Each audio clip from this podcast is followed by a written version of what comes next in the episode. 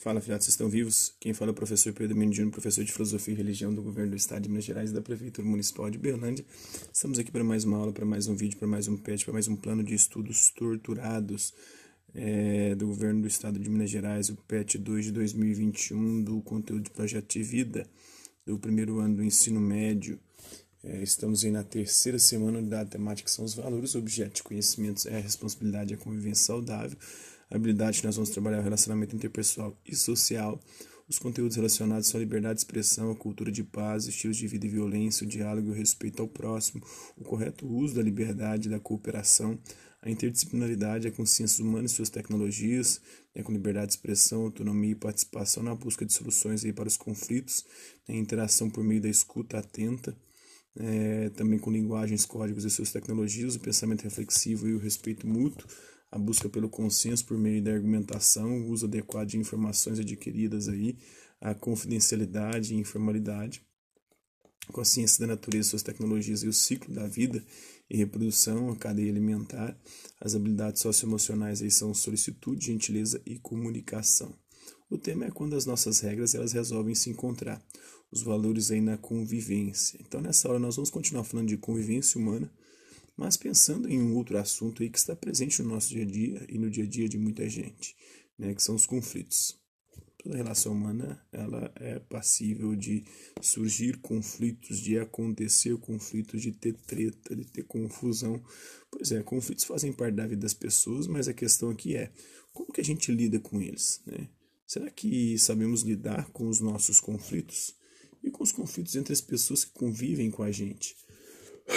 Você já ouviu falar em mediação de conflitos? Parece um tema difícil, não é? Mas é muito necessário pensar e refletir sobre ele. Para isso é preciso entender primeiro sobre o que significa esse tema, né? Vamos ver uma explicação agora na sequência. Né? É, Mediação de conflitos é algo muito importante para a convivência, pois está ligada à forma como as pessoas resolvem as diferenças de pensamentos, né, sem perder o próprio controle. É, sabe quando duas pessoas pensam diferente, mas não conseguem ouvir a opinião da outra e acabam sempre brigando? Não sei demais o que é isso, que eu, eu é, direto e reto é, me envolvo nesse tipo de confusão e de conflito. Pois é, são nesses momentos aí que precisamos de, da mediação de conflitos. Né? A gente, vamos pensar um pouquinho em situações da nossa vida. É, você já presenciou e viu algum conflito em que foi necessária a intervenção de uma outra pessoa para poder resolver a treta, o problema, o conflito? É, essa outra pessoa que ajudou na resolução do conflito é chamada de mediadora. É, e faz essa mediação tentando resolver as tretas e os problemas.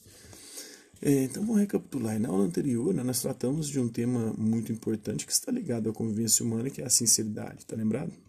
É, vimos o quanto é necessário cuidar das palavras e das verdades que achamos que precisam ser ditas né? E percebemos que não se fala algo para alguém de qualquer jeito. É fundamental que a sinceridade ela não seja confundida com falta de educação.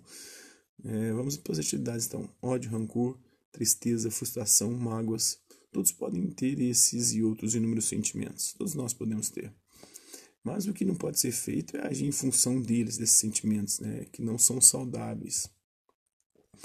É, viver em função deles, né, na hora de resolver algum problema ou divergência, pois isso pode ser algo desastroso. Então, já ouviu alguém dizer que não se resolve nada de cabeça quente? Isso é uma verdade fundamental, é bem por aí. Se alguém tenta resolver um problema aí no calor das nossas emoções, é, ao invés de focar na resolução do problema, geralmente pode dar mais importância aos seus sentimentos, aos próprios defeitos né, dos outros, o que só piora a situação e só piora o confronto, o problema. Né? O melhor se fazer quando a gente sentir que, ou sentir que não está em condição de lidar com os conflitos sozinhos é convidar uma terceira pessoa que possa ajudar a gente né, a entrar em acordo com a outra pessoa que está envolvida no conflito. Então vamos ver agora né, uma outra situação para poder entender melhor sobre o que é a mediação de conflitos. Né?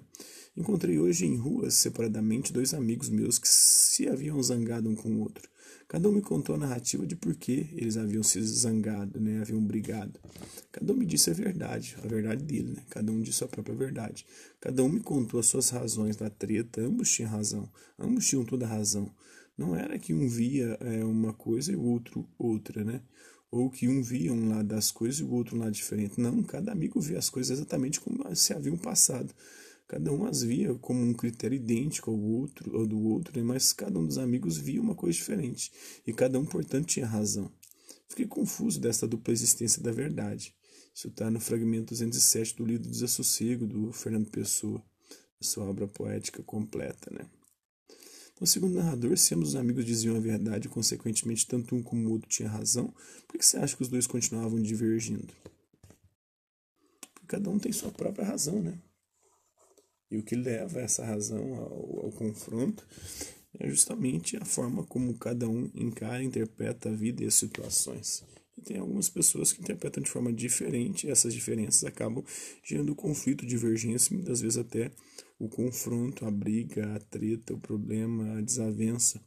Então, para que para você, qual é a diferença entre as posições dos dois amigos em conflito e a posição do narrador? Cada um deles estavam com a razão de uma forma diferente, a partir de uma perspectiva diferente, e o narrador estava ali, meio que no meio das, da, da, da treta, do, do, da confusão, do conflito, e conseguiu ver a razão dos dois, ver que os dois tinham né, fundamentação nos seus questionamentos, nos, naquilo que lhes zangavam. Né?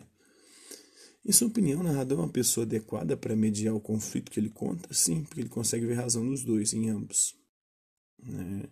Por quê? Justamente porque ele consegue ver razão dos dois. E aí ele pode tentar intermediar e chegar num consenso. É, o Habermas fala muito sobre isso na, na sua teoria da ação comunicativa. Né? É, quando há diferença e divergências, a gente tem que buscar o consenso. Em que ponto nós concordamos? E focar nos pontos que nós concordamos. Nos pontos que nós divergimos, nós não vamos colocar em questão, porque isso aí não tem como, né, muitas das vezes, a gente chegar no denominador comum. Pelo contrário, né?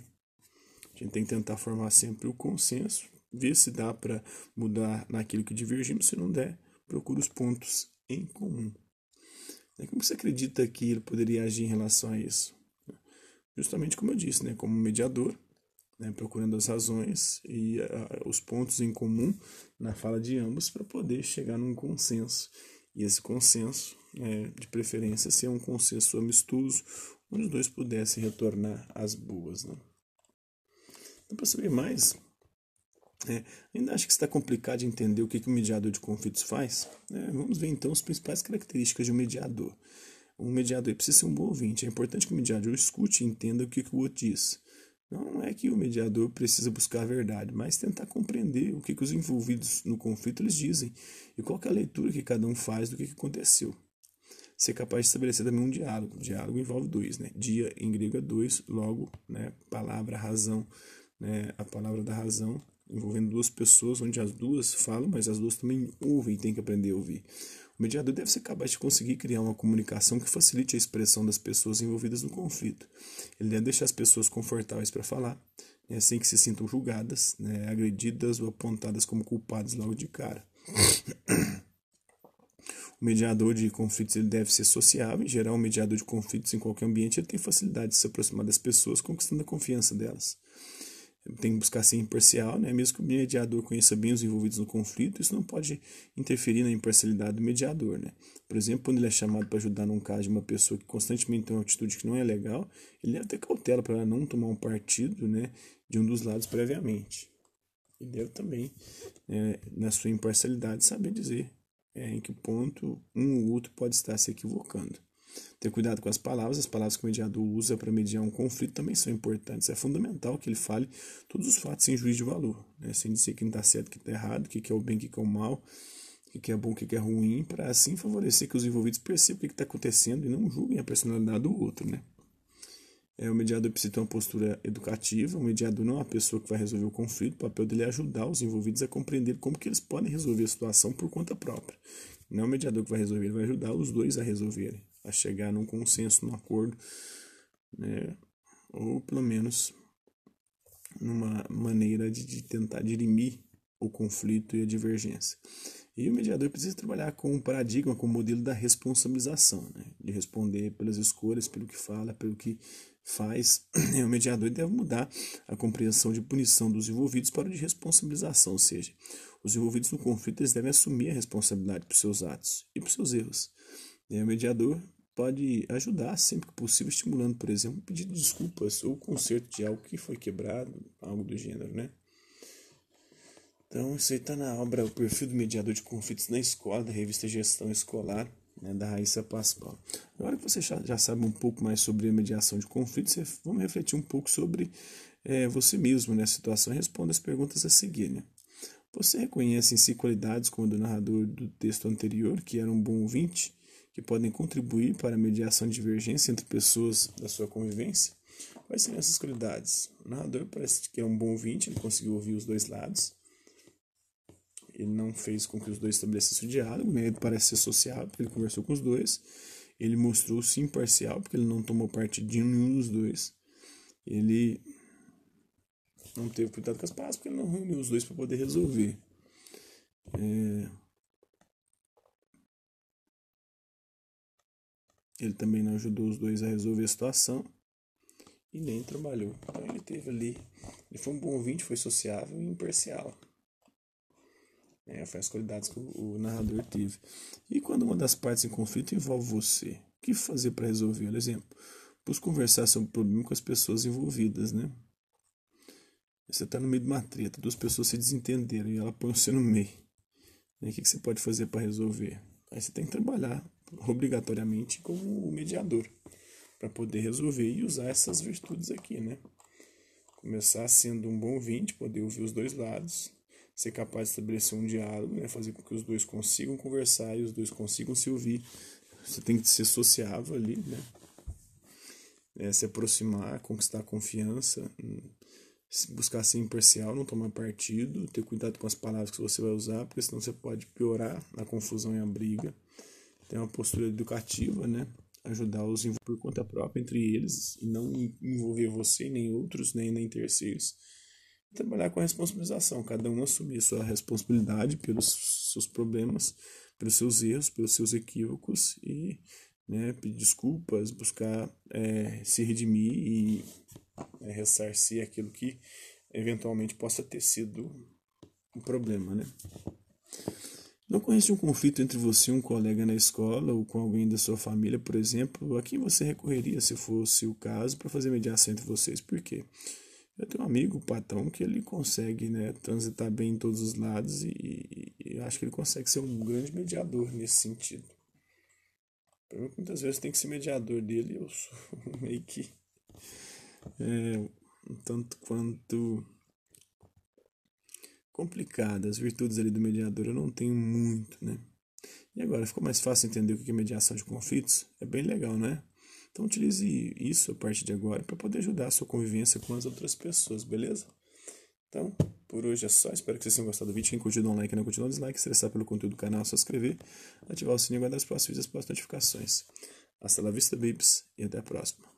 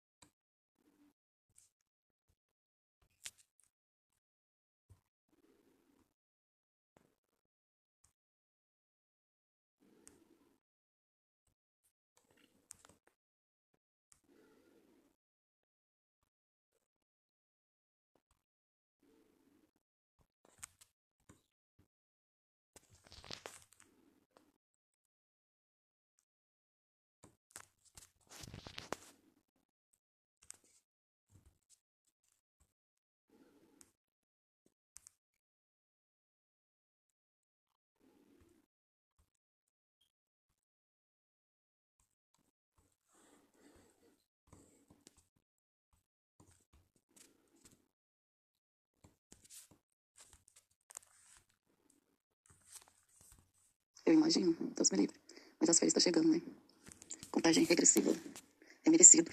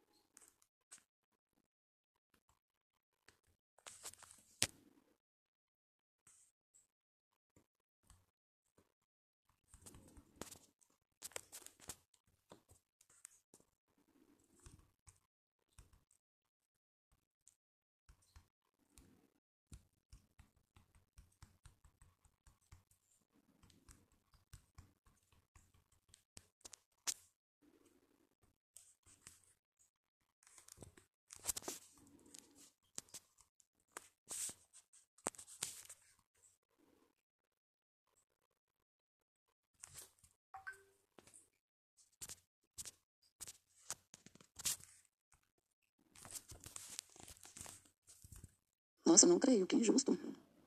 Nem um feriadinho prolongado, nem, nossa, uma viagem com as crianças.